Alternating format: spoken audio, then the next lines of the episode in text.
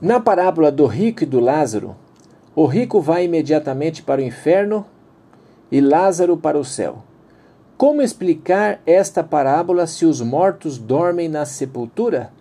Lucas 16, 19 a 31.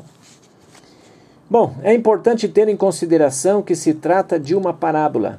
É a quinta de uma série de parábolas: a ovelha perdida, a moeda perdida, o filho pródigo, Lucas 15, o mordomo infiel, Lucas 16, 1 a 11.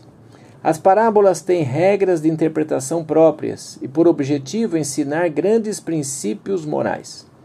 Certos pormenores que ela contém não podem ser interpretados à letra. Por exemplo, nenhum de nós possui lã e quatro patas como a ovelha. Não somos metal como a dracma.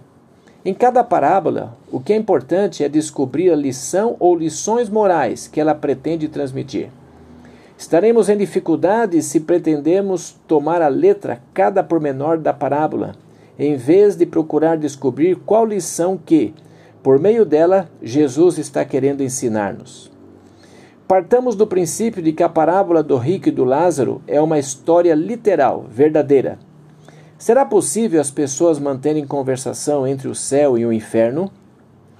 As pessoas que estão no céu podem mesmo ver as pessoas arder no inferno?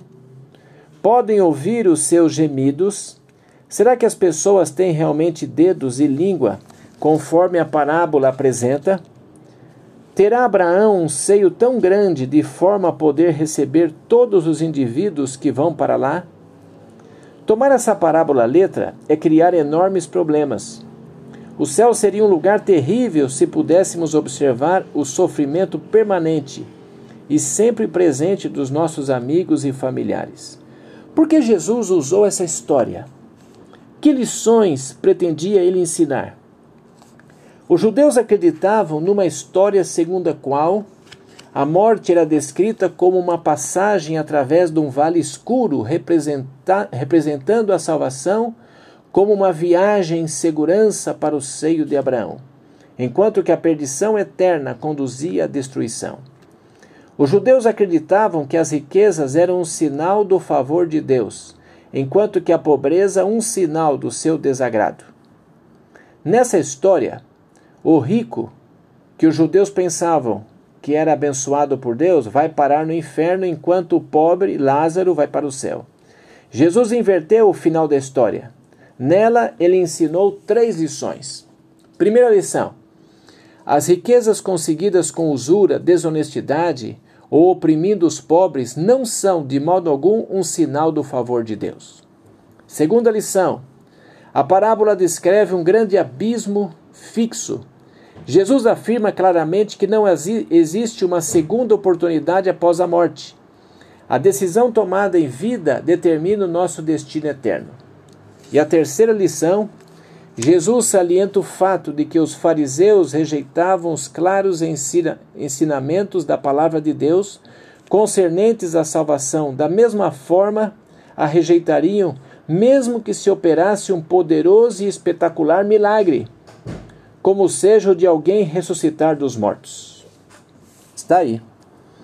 Os judeus estavam sempre a pedir a Jesus que fizesse um sinal, mas ele deu-lhes o maior de todos os sinais. Um pouco mais tarde, ele ressuscitou Lázaro dos mortos. João 11, 11 a 14, 43, 44. Como resultado, os judeus tornaram-se ameaçadores e tentaram matar o próprio Lázaro. João 12, 10 e ficaram também com muita raiva de Jesus. De tão decepcionados, tramavam também destruí-lo. Liam a Bíblia como um véu sobre os seus olhos. Segundo Coríntios 3, 14 a 16. Não tinham conseguido compreender que todas as escrituras testemunhavam de Jesus. João 5:39. Quando Jesus ressuscitou Lázaro dos mortos, eles não quiseram crer em suas palavras em Lucas 16, 31, que eram proféticas. Se eles não ouvem a Moisés e aos profetas, tampouco acreditarão ainda, ainda que algum dos mortos ressuscite. Olha que apelo, gente. Que urgente aviso. A Bíblia é nossa máxima autoridade. Jesus fez uso de uma história popular entre os judeus para ilustrar esta poderosa verdade. Desta forma, a Bíblia se harmoniza de uma forma maravilhosa.